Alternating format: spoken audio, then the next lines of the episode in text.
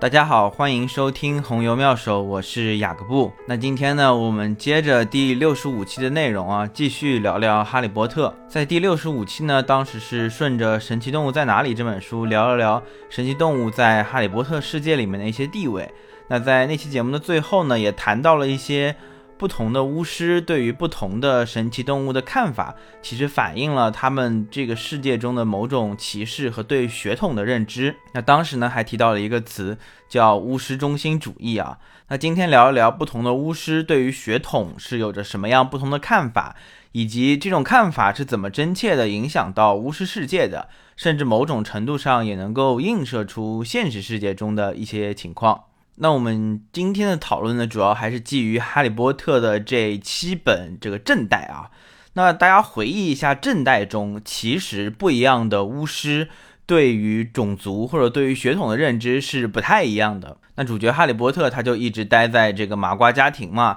对于巫师血统有哪几种分型，然后谁歧视谁，谁可能是所谓的高贵，他其实没有概念的。那在后来呢，慢慢被灌输，就像被灌了这样的概念，才慢慢的有一些感受。那每次提到伏地魔的时候呢，就会说伏地魔是非常非常。支持纯血统的，他就认为纯血统巫师才是高贵的。虽然他自己不是个纯血统，对吧？他跟哈利波特一样都是混血巫师，但是很多食死徒，像马尔福的爸爸，还有其他的什么莱斯兰奇，他们这些人，他们都是以血统为骄傲的，是看不起麻瓜出身的巫师，或者说麻瓜这样的人种吧。就对于魔法流淌在血液里这件事情，是非常的认同的。那今天我们就先理一理，在这个魔法世界中。把所有人啊，所有生物，所有这个活着的东西都囊括进来的一条鄙视链。当然，这条鄙视链的角度呢，可能是以这个坏人的角度啊，就是比较支持纯血统的角度去看这条鄙视链自上而下到底是什么样的一个情况。这其实是通过某一种线索，把七部哈利波特作品中的情节串联起来，我觉得是能够更好的补充这个世界观的。我把这个鄙视链啊叫做暗黑版，因为它本身其实是从啊我们所谓的坏人的角度出发的嘛。那在这个鄙视链最顶端就是纯血统家族，而且是高贵的纯血统家族。因为纯血统家族之间呢也有所谓的高低之分嘛。那在哈利波特中提到过的一本书叫做《纯血统名录》，这本纯血统名录中呢记录着二十八个家族啊，也被称为神圣二十八族。他们被认为是从久远的传承中，直到二十世纪三十年代，依旧保持真正纯血统的二十八个英国巫师家族。那在这二十八个家族里面呢，虽然其实没有说明确的列出，呃，到底是哪二十八个家族在哈利波特的作品中，但其实这二十八个家族里面有非常非常多的哈利波特中出现过的角色，有一些比较重要，有一些可能只是一笔带过。那比较重要的，比如说就是冈特家族，像伏地魔就是他的后裔。那还有像布莱克、小天狼星的这个家族，莱斯特兰奇这个贝拉的这个家族，还有马尔福的家族、奥利凡德的家族，这都相当于说比较比较有名有姓的一些人物啊。还有一些呢，可能相对次要一点，比如说一些食死徒的时候可能提到过的什么塞尔温、罗尔、罗齐尔之类的啊，也有什么特拉福斯啊，还有什么哈利波特同学厄尼、麦克米兰。啊，什么汉娜、艾博这几个赫奇帕奇的同学，都是也是纯血统家族的。那这二十八个家族呢，被广泛的认为吧，就是说是最正宗的、最高贵的纯血统家族。那值得一提的是呢，罗恩的家族呢也在其中。虽然在我们所了解到的哈利波特世界观里面。伏地魔这边人其实是相当鄙视罗恩家族的嘛，因为他们呃非常亲麻瓜。但是在这个二十八个家族里面呢，是有这个韦斯莱家族的。那这高贵的二十八个家族，想必是站在所谓的鄙视链的顶端。那在鄙视链的第二层呢，就是普通的纯血统家族，还是纯血统的，只是不在这神圣二十八族之列。因为这神圣二十八族呢，可以说是纯血统家族的贞子级。这个普通纯血统家族呢，提到的不是特别多啊，但有一个非常值得一提的家族，就是哈利的家族。就是因为哈利的出身，因为他父亲詹姆是纯血统，然后他的母亲莉莉是呃麻瓜出生的这个巫师嘛，但他父亲并不在乎这个事情啊，反正娶了她呢，他就是个混血巫师。但是哈利波特所在的这个波特家族，它其实是一个纯血统家族，但是到等于说是到哈利这一代断掉了嘛，因为纯血统家族的定义下是不与麻瓜通婚的，就只和巫师结婚，然后是只和纯血统出身的巫师结婚。那这个普通纯血统其实是介于这所谓的高贵纯血统和混血巫师之间的，虽然不太提到什么普通纯血统这个概念啊，但它其实是有这么一层关系在中间的。那在鄙视链的第三层呢，就是混血巫师。本书中最大的两个主角哈利波特和伏地魔，还有当然第六部《哈利波特与混血王子》中提到的混血王子，那指的是斯内普。这三个人都是非常非常重要的混血巫师。其实我们能够知道啊，你隐隐约约其实通过文字，还有包括哪怕是对于食死徒的一些描写，你能够感受到，其实纯血统的巫师是非常非常少的。像赫敏就在第七部的时候提到过，他说食死徒不可能都是纯血统的，现在已经没有多少纯血统的巫师了，大多数食死徒呢其实都是混血。然后呢，罗恩呢也曾提到过，他说大概意思啊，就是说。呃，其实已经没有多少纯血统的巫师了，要不是跟麻瓜通婚，我们早就灭绝了，就之类的。那么，如何判断一个巫师是纯血统巫师还是混血巫师呢？原则上呢，这其实比较像判断是不是黑人，对吧？我们判断是不是黑人，你是不是黑人呢？它其实就是一个叫一滴血原则嘛，就只要你的祖上就但凡有一个人是黑人，你就是黑人；你祖上都是白人，那你是白人；你的祖上就但凡有一个黑人，你就是黑人。那判断是不是混血巫师呢？其实也是一滴血原则。你的祖上只要有一个人是麻瓜，或者有一个人是麻瓜出身的巫师，你其实就是混血巫师了。因为我们知道，呃，这个可能跟判断是不是黑人不太一样啊。就是如果你父母都是麻瓜，你也有可能是个巫师；但你父母，如果你家祖上都是白人，那你不可能是个黑人。像哈利的母亲就是这样的一个麻瓜出身的巫师。所以，哈利波特他也是一个混血巫师。那另一个著名的混血巫师就是伏地魔。伏地魔的这个成分比较复杂啊，他跟哈利是倒过来，他的父亲是麻瓜，他的母亲呢是巫师。这个呢是在第六部《哈利波特和混血王子》中提到的，因为当时邓布利多邀请哈利，就是跑去他的办公室说要给他上课嘛，然后就给他搞了冥想盆，然后把自己的回忆就一直给哈利看，给哈利看，给哈利看。其中呢，有一段回忆，就是魔法部法律执行司的一个官员去到伏地魔的外祖父的家里，碰巧呢也看到了伏地魔的母亲。那当时呢，伏地魔的母亲其实是不能说是完全没有法力，她就是有一点点法力，但是这个法力就不太足，不能够支撑她，比如说把茶杯从桌上挪到床上，她就不行，她可能她可能只能让茶杯稍微动一动，就就类似于这种情况。当时呢，伏地魔的外祖父马沃罗冈特也认为伏地魔的母亲是个哑炮，但之后呢，伏地魔的这个外祖父马沃罗冈特还有他儿子都被抓进去了，那只剩伏地魔的母亲了。那这个时候，邓布利多就是说了一个猜测啊，这其实没有什么就所谓的依据的。邓布利多猜测，因为这个他的哥哥和父亲都被抓进去了，那伏地魔的母亲就在这个时候没有什么压抑了，就展现出了自己作为女巫的天赋。所以说他可能只是被害怕而压抑了自己的魔法天赋，但他其实还是一个纯血统巫师的。那在这个时候呢，伏地魔的母亲邓布利多偏向于认为是使用了迷情剂，给村子里的一个很帅气的麻瓜，就是伏地魔的父亲，也叫汤姆里德尔，和伏地魔名字一样。那伏地魔的母亲就用这个迷情剂，就骗他跟他在一起，反正就生了小孩，就生了伏地魔。那伏地魔其实是一个母亲是纯血统巫师，父亲是麻瓜的混血巫师。这个和哈利波特情况呢恰好相反。混血巫师是我们这条鄙视链的第三层，因为他们是有法力的，但是并不是纯血统的。那混血巫师呢，下一层可能会，我我本来第一反应啊，觉得可能会就是赫敏这样的麻瓜出身的巫师的，但我后来想了想呢，我觉得我们要把这条鄙视链给细化。就讲清楚，在这个血统上到底有什么区别，或者说在最后的行为判定上到底有什么区别。所以我在里面加了好几层。在混血巫师的下一层呢，写的是纯血统叛徒。纯血统叛徒呢，在书里面没有很多很特别的描写，说谁一定是纯血统叛徒，谁一定是纯血统叛徒。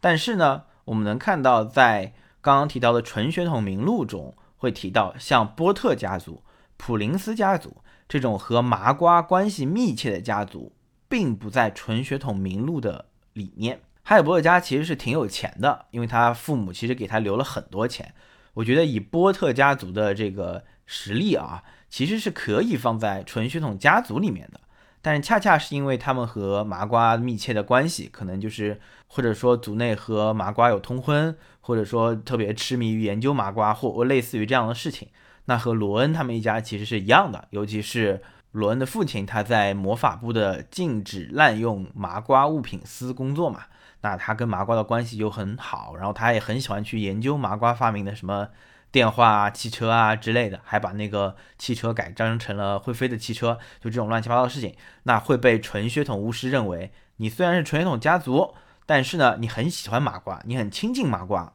他会把你认为是一种纯血统的叛徒。你的血液是高贵的，但是你的头脑是低廉的。那在下一层呢，我单列了一层写的就是哑炮。哑炮我们知道指的是纯血统，你出生于纯血统家庭，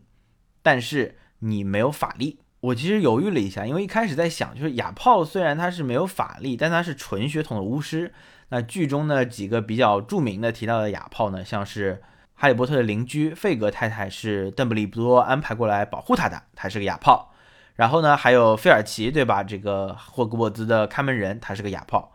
那哑炮是纯血统的，但他没有法力。我把它放在了纯血统叛徒的下面，主要的原因是因为，其实我们发现，在鄙视链到现在啊，其实有一个很重要的一点是，血统是很重要的，但这个血统它其实印证的后面是魔法，是法力，所以还是本质上啊，还是强者说话的世界。你想，伏地魔也不是纯血统，但他的那些弟子们，谁敢鄙视他呢？没有人敢鄙视他，因为他够强，够厉害。但是哑炮呢？虽然他是纯血统，他可能就是不是叛徒啊，他可能思想上比纯血统叛徒要好一点。他可能还是，比如说，比如说他是尊崇纯纯血统的，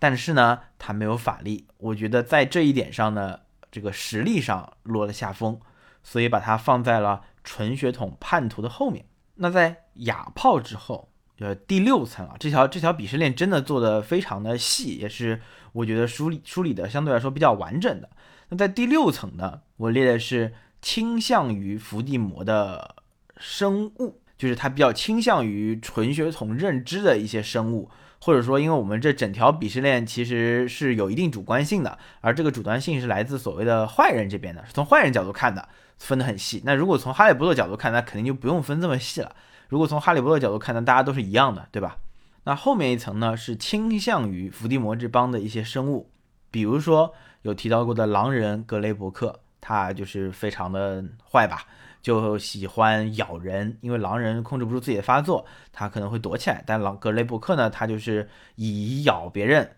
感染到更多的人为己任。那比如说巨人，那伏地魔呢，他在第六部中其实是去呃争取了这个巨人的支持，巨人其实不多，但是很强大。那比如说还有摄魂怪，呃，虽然摄魂怪可能你就说它是生物呢，其实也不一定确定。包括上次聊到神奇生物在哪里呢，其实都没有摄魂怪这个分裂，但是没关系，就是把它算作生物好了。那这一条呢，就是倾向于伏地魔派的这些生物，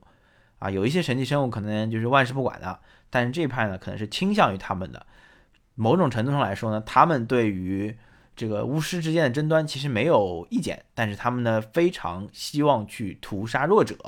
我觉得，如果是从暗黑版的这个角度的鄙视链来说啊，我觉得他们加在这一层里面。那在倾向于伏地魔的生物之后呢，是第七层。第七层写的是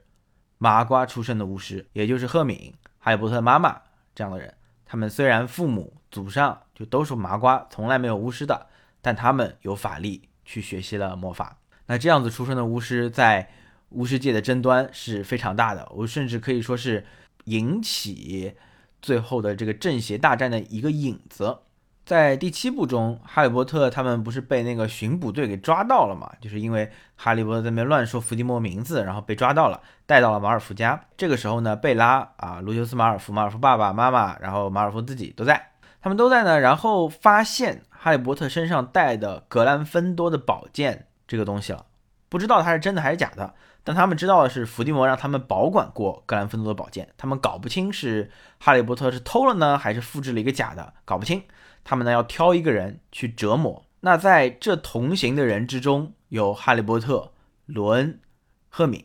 还有好像还有迪安、迪安·托马斯，他们同学就是他们一起就是反正被抓回去了嘛。还有奥利凡德，还有那个妖精拉环什么之类的乱七八糟一堆人，还有卢娜。那在这个之中呢？贝拉呢，就选择了先折磨赫敏。当时呢，有一个特别经典的一个场景，他选择了折磨赫敏，然后罗恩就在那边大叫说：“别折磨他，别折磨他，来折磨我，冲我来吧之类的。”那贝拉当时就吼了一句话，他说：“你就别别急着寻死。”有了一句这种啊，在我的名单上面呢，泥巴种后面就是纯血统的叛徒，也就是说，在他的眼中，赫敏的命呢是非常低廉的。但是可以随意折磨的，他是这折磨名单上的头一位，就要先折磨他。那同时我们也可以看到啊，就是伏地魔这帮人就是以屠杀麻瓜就是取乐的吧。在伏地魔鼎盛时期，经常有麻瓜就是莫名其妙的被杀掉。那在第七部中，伏地魔掌权之后，魔法部的人还会去审判麻瓜出身的巫师，用非常这个异想天开的方法啊，抓麻瓜省出身的巫师，然后让他们证明自己祖上有一个人是巫师。如果你证明不了，就要把你关进阿兹卡班。这可能在我们看书的人的视角上看来是非常荒唐的，因为我们本身对魔法世界血统就没有什么认知。而我们几个主角呢，一个是纯血，一个是混血，一个是麻瓜出生，这三个主角正好都是不一样的，会让我们觉得血统在这三个人身上其实是不太重要，融合在一起的。但是在伏地魔掌权的世界观中呢，麻瓜出生的巫师就是很低贱的。那其实我倾向于认为。接下去的两个鄙视链的底端，在伏地魔这帮坏人的视角里面，其实是没什么区别的。也就是说，在倾向于伏地魔的生物之后，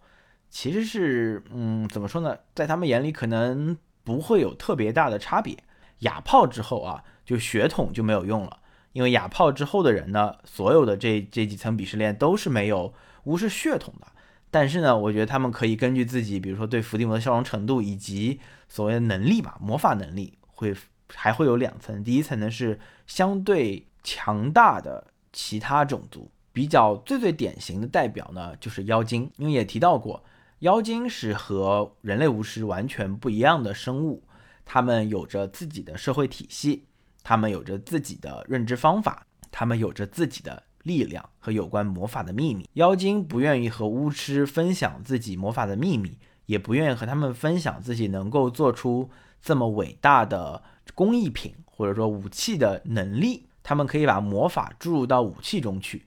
霍格沃兹的四位创始人的法宝——格兰芬多的宝剑、拉文克劳的皇冠、赫奇帕奇的金杯和斯莱特林的挂坠盒，都是由妖精制作的。那同时呢，巫师。你们知道巫师施法用的是魔杖，你就算你会魔法，但你没有这个这个怎么说呢？施法戒指，你也没有办法施法的。人类呢是不愿意和妖精分享魔杖的秘密的。这是两个，其实如果从妖精角度来看，我觉得妖精跟巫师其实强大程度差不多。哈利波特在书中上的魔法史是从人的角度书写的，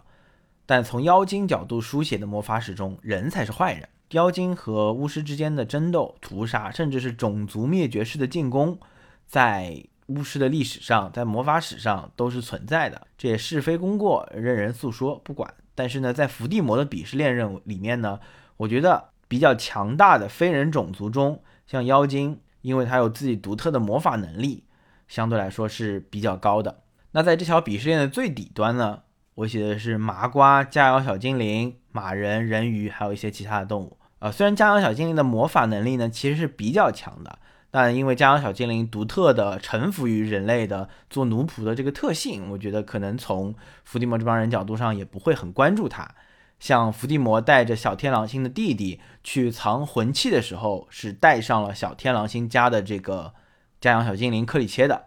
克里切能够用自己的魔法从伏地魔藏挂坠盒的地方逃脱。因为他是家养小精灵，他的魔法和巫师是不一样的。伏地魔在那个地方施的强大的魔法的这个障碍是没有办法阻止将小精灵从那里幻影移行走的。麻瓜、将小精灵、神奇动物、马人、人鱼这些乱七八糟所有的这些东西，可能在伏地魔的视角中，它是处于最底端的。当然，我我再说一遍，这个是从伏地魔的角度去进行细分的，也就是说，从特别在意血统的巫师的角度去细分的这条鄙视链。但它从高从顶层到底层，分别是高贵的纯血统家族、普通纯血统家族、混血巫师、纯血统叛徒、哑炮、倾向于伏地魔这帮的生物、麻瓜出身的巫师、相对强大的非人种族，以及所有的其他的种族。那在刚刚那条鄙视链中呢，其实有一个嗯有一个特例吧，不太知道是应该放在哪里啊。我觉得可能是介于倾向于伏地魔的生物和麻瓜出身的巫师之间，就是像海格这样的混血种巫师，因为海格是巨人和人的混血嘛，巨人是没有魔法的嘛。海格我记得他的母亲是巨人，那他父亲可能是巫师，那从这个角度出发的话，这样的人必然就少啊。我觉得可能是介于呃生物和麻瓜出身的巫师之间，当然也看他对伏地魔的态度。那从刚刚提到的这个不同的派别的心态来说啊，我们先讲最坏的啊，就像伏地魔、食死徒这一派人的心态，他们的心态呢，我觉得非常简单，认为所有的非纯血统巫师的生物都是可以任人践踏的目标，对麻瓜出身的巫师是极尽歧视的，认为他们呢是以某种方式，呃，从血脉里盗取了魔法。认为魔法这种能力呢是能够被盗窃的。那从这个《哈利波特》原著中，我们从头看到尾啊，你其实很难去说有一种办法可以把别的人身上的魔法偷到自己的身上。就是 A 有法力，我我是麻瓜，我从他身上偷过，好像没有这种没有这种巫术能够做到这一点。在只有纯血和混血巫师身上，我们可以理解为，呃，这个是一种血脉遗传的方式，所以魔法呢会在这个巫师之间通过生育来传递到下一代。你是巫师，你跟麻瓜生下的孩子，我觉得应该也有可能不会，但也有可能会。那麻瓜和麻瓜是怎么生出一个巫师的呢？那在抛开哈利波特的世界观之外啊，其实，在西方的一些对于巫师的这种魔法的。考究的一些中世纪著作中，其实也普遍认为魔法呢是有一点点突变出来的，就是是比如说世界上什么第一个巫师就出巫师，或者说法力的出现是一种嗯突变的结果。你父母没有，就孩子突然就出现了，那也会被认为是不祥的象征啊什么之类的。那同样的。有可能是这位麻瓜出身的巫师祖上其实有人是巫师，但太久了不知道。那巫师和麻瓜生了孩子，后来慢慢的、慢慢的就可能血统减弱了，或者是某种程度上基因突变，这没有提到具体产生的方式，但我们可以认为它是这样的，而不是通过某种荒唐的方式去盗取了巫师出身的人的身上的魔法。我觉得伏地魔这帮人的思路呢，其实是两者的结合，一个思路呢是唯血统论。啊，这个其实，在我们现实世界的种族认知上，也会出现这样的情况：认为某一种肤色、某一种血脉是高贵的，是天生比人高一等的。那这种唯血脉论的观点背后呢，可能比现实世界更加极端的是，它透露出的是一种对弱者的欺凌。因为魔法这个东西嘛，谁拥有了，谁几乎就是一定比没魔法的人强大。而这种强大呢，是不太容易消减的。比如说，如果你家里人是富二代，你小孩也是富二代，那这种富二代的钱呢，你至少是有可能霍霍光了，对吧？这个法力呢，只要你不有什么特别特别奇怪的事情发生，其实是能够伴随你终生的。那尊崇这种法力的背后呢，是对弱者的欺凌。当然，这个世界上除了伏地魔之外的人，其实都不认同这样的观念。我也不认同这样的观念，这本身就是没有道理的事情。那在第二个类别上呢，我把它分离开来，是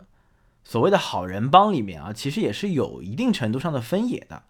像罗恩，然后包括一些巫师家庭出身的人呢，我觉得，我觉得就是有一种所谓的巫师中心主义的心态。我们常常讲这个人类中心主义啊，就是讲好像这个地球上的东西都是为人类服务的。你这个动物呢，我养殖就养殖了，环境破坏了，我去修复它，我去不论我做什么事情，我都是希望能够人类社会繁荣昌盛的。那其实是某种程度上以这个人的角度，人是万物的尺度的角度去量定世界。那在巫师家庭呢，我觉得也是有这样的情况的出现。虽然呢，在这个作品里面，除了伏地魔这帮的人呢，其他另外一派的所谓好人派里面呢，是没有这种是没有很明显的影响故事进展的，会让人嗯眉头一皱去思索的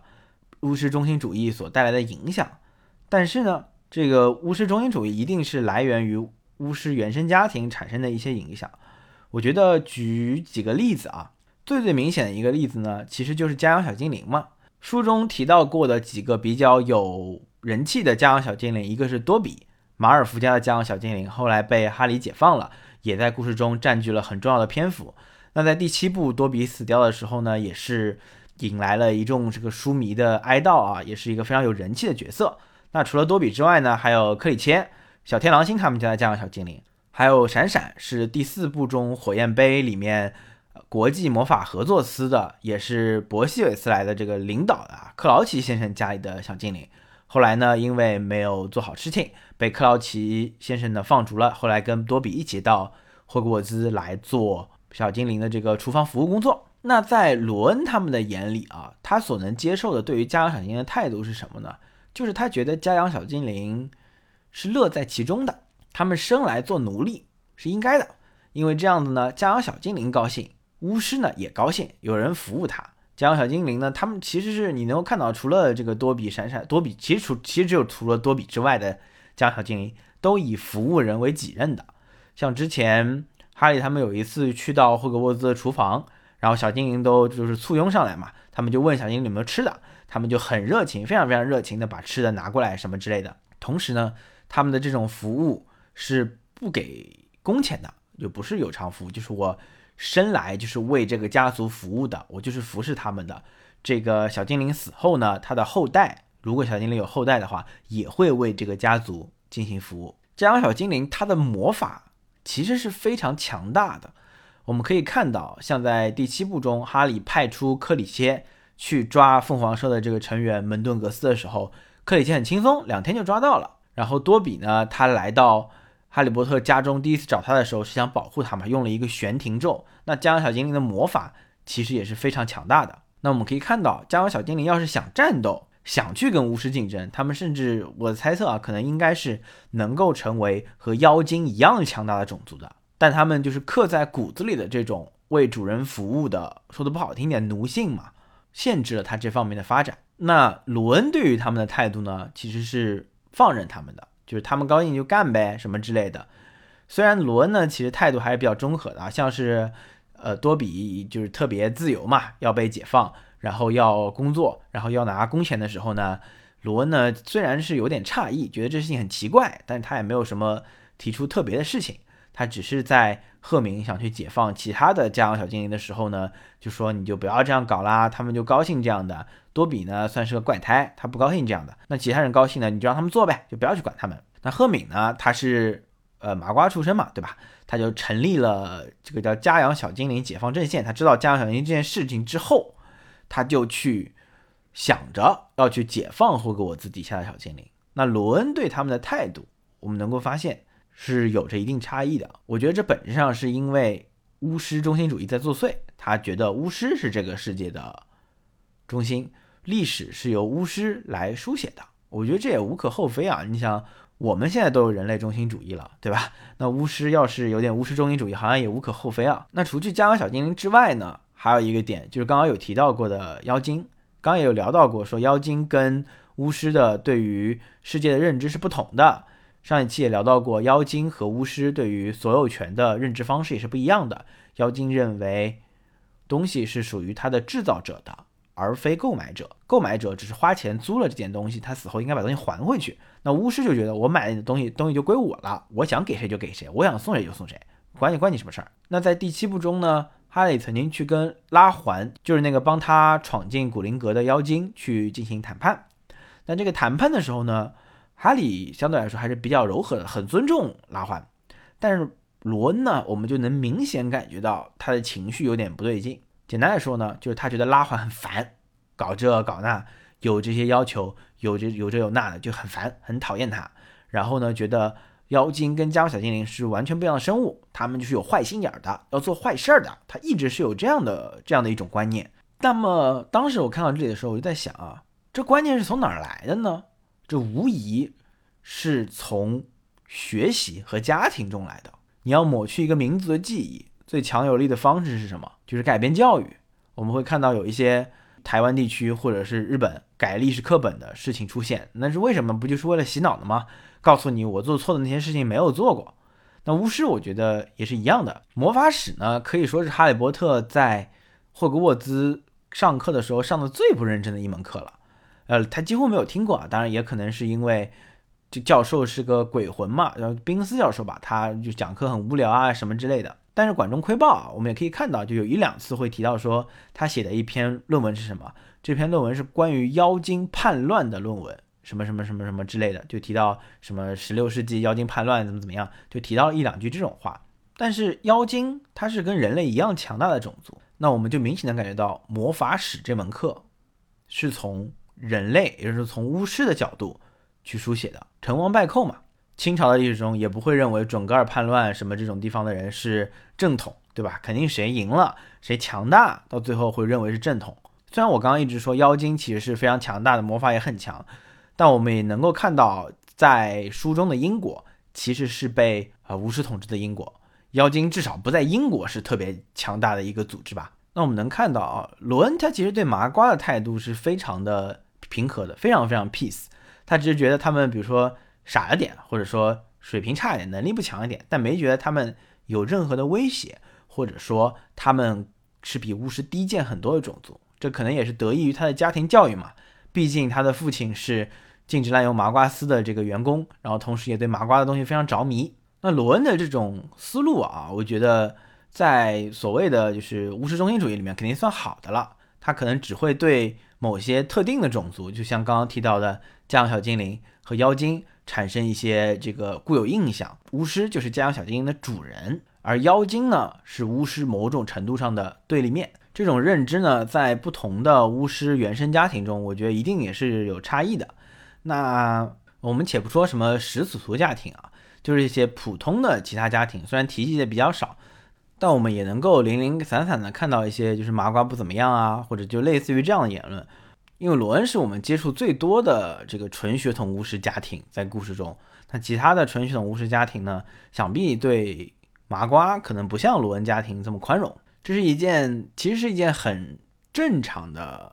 事情。以罗恩呢也没有做什么错事，只是他接受的家庭和学校教育中的固有印象，在他的身上呢得到了延续，他没有做出什么有性质的改变。有一个很有意思的点，就是在第七部中。哈利他们三个人杀回了学校啊，要去找找魂器。当时呢，罗恩和赫敏消失了一段时间，他们去密室里面拿蛇怪的毒牙刺坏了赫奇帕奇的金杯，毁掉了这个魂器。那在他们准备去到有求必应屋找拉文克劳的皇冠的时候呢，罗恩突然说：“家养小精灵怎么办？”当时哈利呢还以为是他要把底下的那些厨房里的家养小精灵找出来，让他们去。对抗伏地魔的军队。后来罗恩说他不是的，就是要把他们解放出去，让他们赶紧跑路。那这个时候呢，赫敏很感动啊，还跟他亲在一起。虽然我们当时不太能判断罗恩的这个行为是源于他喜欢赫敏，然后讨好他，或者说还是他心里真的打心眼里觉得家养小精灵值得被解放。在多比牺牲之后呢，他对家养小精灵这一种群的改观变得不一样了。这这当时我觉得。我倾向于认为呢，他是本身对于解放家养小精灵这件事情呢，并不是很排斥。可能对赫敏有了好感之后呢，那在喜欢赫敏之后呢，就慢慢慢慢的也改变了这个观念。那最后呢，在好人这帮啊，其实还有两两种吧。一种呢是哈利和赫敏这种，他们从非巫师家庭长大，那没有在观念方面被过多的进行巫师中心主义的某种教化啊，同时呢。哈利也不太认真上魔法史课，估计也没有学到多少。那在这种情况下呢，我们会发现，不论种族的强大与否，哈利和赫敏呢，他们是本着比较善良的态度去处理这件事情的。但同时呢，因为他们绝大多数时间年纪都非常小啊，也会受到这种心智的影响，产生一些本能的恐惧。那最明显不过的行为就是刚刚提到的赫敏对待家养小精灵的态度，哈利对待家养小精灵的态度，那都是非常平等和柔和的。他们卸去了很多巫师世界带着固有的偏见，以普通的身份啊，以这个第一印象的想法去判断别人的好坏，也同时是一个可以应用到现实世界中的最基本的准则，就是我不以性别、血统。年龄、地域、种族、国家，任何方式去判断你的好坏，我只以你的行为，我感受到你是什么样的人，去判断这样的好坏。这样的想法和观念在当下呢，我觉得更显得弥足珍贵。但同时呢，又因为他们对于魔法世界的生疏，所以也会在碰到危险的种族的时候。天然的认为他们不靠谱，他们过于凶恶。当然，这也是来源于某些书本知识，比如说哈利他们第一次知道卢平是狼人的时候啊，虽然赫敏呢其实很早就知道卢平是狼人了，在第三部中，但哈利他们是比较后面才知道的。赫敏知道卢平是狼人之后呢，其实是替他保守了这个秘密的。最后，小天狼星来找变成罗恩手里的那个宠物耗子的小矮星彼得的时候，他们进行了一番。激烈的争斗，然后呢，被拖进了打人柳的里面。那在里面的时候呢，卢平明显表现出了自己是站在小天狼星这一帮的。那站在小天狼星这一帮的呢，在当时啊，因为小天狼星还没有成员得选，那在哈利他们眼中呢，小天狼星还是坏人，他就是要来杀哈利的。那这个时候呢，卢平明显跟他是一帮的。当时赫敏就非常非常激动啊，说什么我。帮你保守了那个秘密，你怎么怎么怎么样，怎么怎么样，你是个坏人，就类似于这样这样的。我觉得不能怪赫敏，但在这个判断的时刻上呢，他显然是叠加了种族的考虑的。他提到说卢平是个狼人，那我觉得在面临这样的生死刹那啊，这样的抉择瞬间呢，虽然哈利和赫敏。他们是善良的人，他们希望不以任何的这个你固有的无法改变的事情，你的外貌、种族什么之类的去判断你是好人还是坏人。但在这个生死时刻，我觉得赫敏其实无疑是加上了一层种族滤镜去思考卢平到底是什么样的人的。我觉得这无可厚非，你就是没有人能这么圣母，你要是换谁来呢？可能也就这样。那另一个情况就出现在格洛普嘛，格洛普就是那个。海格从他巨人那边带回来的他的弟弟啊，比海格还要更加高大。海格觉得他弟弟很可爱，能够教育他什么之类的。但我相信哈利跟赫敏在碰到这么强大的巨人，因为他们当时的魔法水平啊，你可能和格洛普碰见之后，他可能就也会把你打成肉泥啊什么之类的。那在这种情况下呢，他们还是会感觉到害怕，感觉到恐怖。那包括第一次碰到马人的时候呢，我觉得其实也有点这个意思啊。包括第一次哈利和罗恩去看到阿拉戈克的时候，就那个八眼巨蛛，我觉得这很正常啊，这可能就是普通人的本能反应。但是呢，这种非巫师中心主义的，但是面对特定的强强大的或者说口碑特别差的物种的时候呢，他们还是会展现出一丝丝以种族去判断你优劣的这种心态。我自认为也称不上一个什么种族歧视的人啊，但是当我去到这个纽约地铁上的时候，呃，有一个背着包的，然后喝得醉醺醺的，身上一股你知道那种东西的味道的，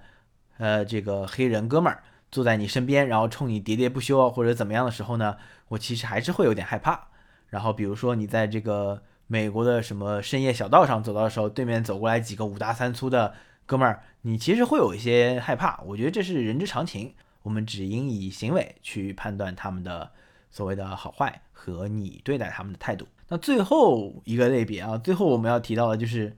邓布利多。那邓布利多呢，我觉得是特别特别独特的存在。一是因为邓布利多其实是伏地魔的反面啊，哈利我们可以说是伏地魔反面，但是哈利跟伏地魔，我们不得不承认他在能力上，就是所谓的这个魔法能力上是有差异的。邓布利多某种程度上也是伏地魔反面。那邓布利多呢？我觉得是可以用圣母啊来形容的这样一种心态。当然这里是个褒义啊，不是一个贬义。邓布利多其实是我觉得他是一个无所畏惧的高大形象啊，出现在作品中。他做了几件哈利他们可能也没有能力做到的事情，比如说给马人费伦泽来到霍格沃兹任教，给狼人卢平来霍格沃兹任教，给家养小精灵多比给他钱啊，给他工钱来霍格沃兹工作。那这几件事情呢，我相信在魔法世界其他学校中其实是不太能够做到的。那恰恰证明了邓布利多本身很开放的，对于任何种族、任何人物都很开放的这个心态。哪怕是伏地魔，伏地魔和这个作品中的绝大多数人接触的时候，都已经是一个恶贯满盈的形象了，就已经是一个大坏蛋的形象了。但我们能通过邓布利多的回忆发现啊，他去找到伏地魔的时候，他还叫汤姆·里德尔，在孤儿院中生存。那伏地魔呢，也只是对于他当时的所谓的就是有点坏的这个本性啊，就还是很包容的，觉得他，我觉得邓布利多心里是想着伏地魔是能够成为一个伟大的巫师的，不论好还是坏。他可能会在某一个岔路口上走上这条好的路口的，只是现实生活中伏地魔并没有走上这样的路口。虽然邓布利多和伏地魔一直是处于某种程度上的对抗状态，但是在年少时期，邓布利多与伏地魔的交涉和相遇，包括我相信他在霍格沃兹上课的时候，邓布利多对他的所谓的有一些避嫌和警惕，都是来源于心中相信。他其实可以通过某一种方法变成一个好人，但很可惜没有走上这条路。邓布利多这样的这个心态啊，独立立为一派，立为一个方向，那他在巫师世界中可以说是独一档的存在。那我们今天的节目呢，就是梳理和讨论了一下在哈利波特世界中存在的所谓的血统鄙视链和。以及不同的《哈利波特》中的角色，他们对于血统、对于种族的一些思考，我我们会发现这里面的很多事情，对于当下的世界、当下的生活、当前我们面对的很多矛盾和问题，都是有着很好的借鉴意义的。里面许多人的做法，甚至是超时代的。这本书的第一部是九几年写的嘛？那距今也二十多年了。哈利波特完结也有好多年了。那在这二十多年，我们徜徉在魔法世界里，感受魔法世界的美好的之外，看精彩的正邪故事的对立之外，我们会发现，血统这件事情、种族这件事情，在魔法世界的影响，在现实世界中的映照是不断出现、衍生、变化、分野的。如果有一条核心的价值观能够去评判这件事情的话，刚刚其实也讲过一两次了，就不以种族。血统论英雄，我们只以行为去看一个人，